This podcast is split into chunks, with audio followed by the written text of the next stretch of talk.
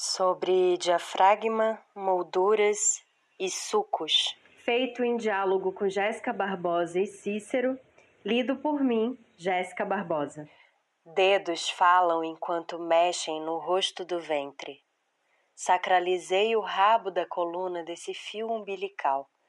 Espelho de mim, com moldura das vísceras, cavando o equilíbrio líquido que não é regido pela gravidade. Sugo os nutrientes, Preciso me formar. Equilibro-me na placenta. Acordei submersa da compreensão equívoca do meu peso. O silêncio de outrora tem agora um pulso hormonal com seta apontada para a intensidade do lento que expande. A costura das células tem uma harmonia vital na dobra do diafragma. O sangue circula nas margens dessa aventura gestativa pretendo-me ilíaca. O sossego sucede a tormenta. Gesto e pensamento se coincidem. Ficar inteira é um esforço de poesia. Sinto um tato macio das respostas que não tenho.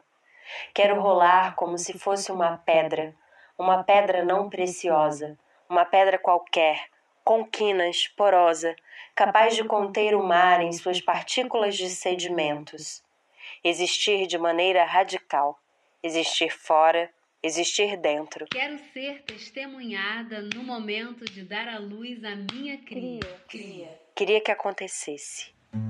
Gestar, mas parece com apontar para um horizonte sem linha que suga as horas.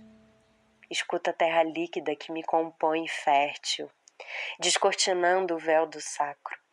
Uma trilha de sabores silvestres pertence à minha saliva de acordes doces e amargos. Sugo os lábios do umbigo, que me comunica com a fonte de minha nova identidade.